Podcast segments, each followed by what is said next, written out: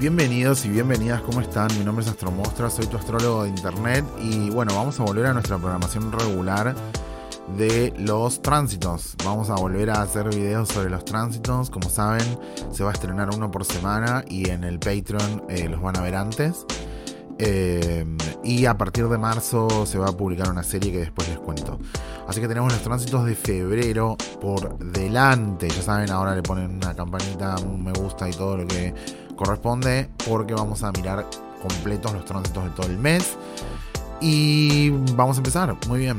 Eh, estamos hablando de un momento del año bastante importante, que son los últimos tránsitos del Sol por Acuario y luego hacia Pisces y luego a terminar el año nuevo, o sea, a terminar el año y comenzar el año nuevo cósmico el 21 de marzo, o sea, alrededor de, ese, eh, de esa fecha en específico, del cero de Aries, lo que resetea a veces la, la percepción, pero también sabemos que estamos en tránsitos largos, eh, así que tal vez esa llegada del Sol a Aries eh, en marzo sea un comienzo de año, por supuesto, por, por la relación con la luz, pero no sea tanto como cuando el Sol llega a Tauro y tengamos, por ejemplo, cada vez que durante 2022 haya luna en Tauro todo el año, la luna está haciendo un ocultamiento, una, una ocultación de, Urano, ¿sí?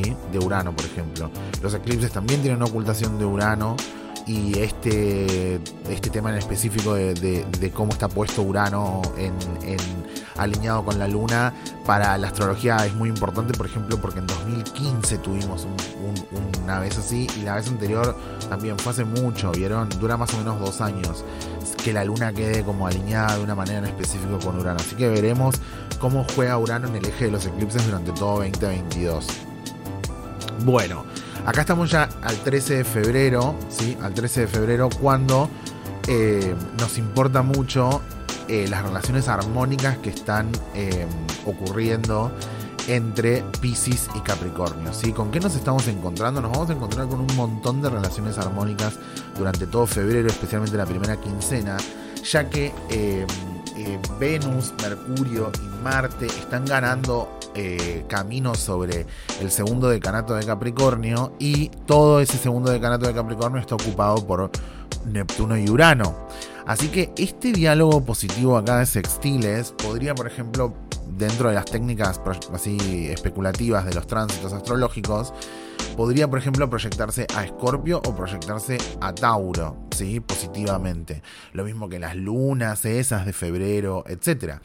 Esto eh, desde ya da buena, como una buena perspectiva con respecto a las cosas, si no fuera que se trata de una gran conjunción compleja, digamos, ¿no? Tenemos, por un lado, Mercurio saliendo de la sombra, eh, después del 4 de febrero cuando se pone retrógrado. Vamos a volver a mostrar acá el tránsito de eh, Mercurio aquí.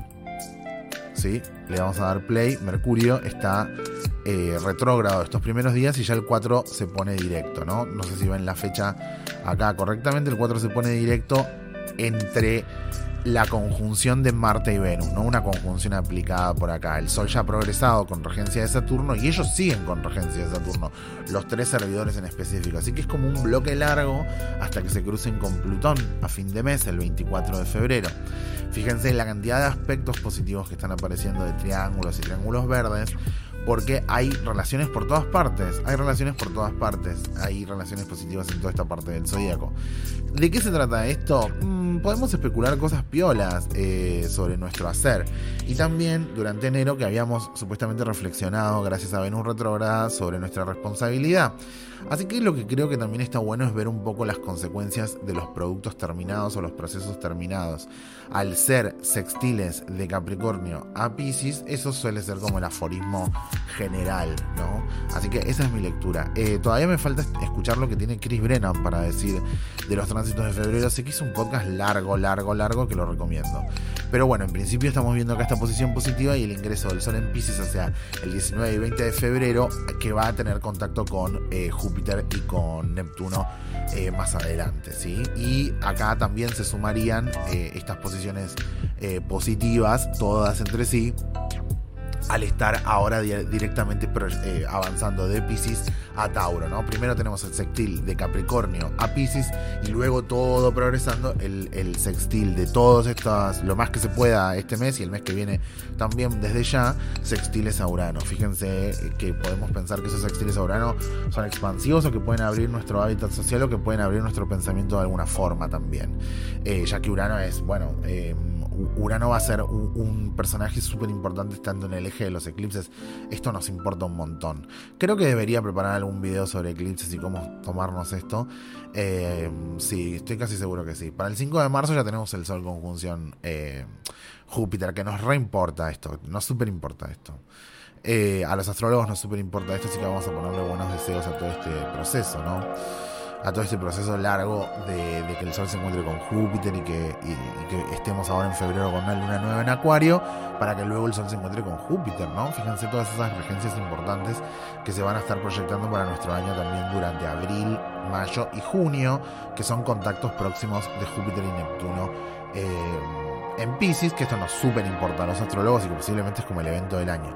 También, por supuesto, después vamos a hablar de la fecha de los eclipses, pero entiendo que es el evento astrológico que, estamos todos como observando inevitablemente y del que, del que creo que estamos tratando de pensar mucho de que, a qué nos enchufa y a dónde nos lleva. Así que espero que sea todo muy entretenido y muy edificante todo este proceso, porque desde ya, si pensamos en Capricornio y en Pisces como, no sé, como la culminación de procesos, etcétera, fíjense ese, ese sextil que hay, ¿no? Escorpio como ese lugar polarizado, pero que va a liberarse. Eh, o a descargarse Capricornio como, como ese, ese espacio donde las cosas culminan tenemos a Mercurio, que es la palabra, a Marte, que es la acción, a Venus, que es el comercio. Así que, bueno, alineado con Mercurio especialmente es el comercio, pero también es la, artesanía que podemos hacer al, alinearse con Marte, también es muy artesano, es muy artesana Venus. Entonces, entiendo que hay como una cosa bastante interesante ahí, esa primera quincena de Capricornio a Pisces, ¿no? Especialmente también porque si pensamos, Pisces necesita un poquito de Capricornio al ser mutable para concretar, comprometerse, cerrar, ¿no? Son generalidades lo que estoy diciendo.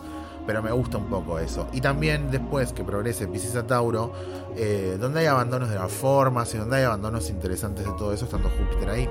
Estando Júpiter súper filósofo en Pisces para todos. Así que muchas ganas de aprender y muchas ganas de contagiarse eh, de otros mundos. Yo, esta conjunción tan cerca de Plutón, yo entiendo. Vamos a darle un poquito más de velocidad a esto, a ver si llegamos al 24 de. Es el 24, ¿no?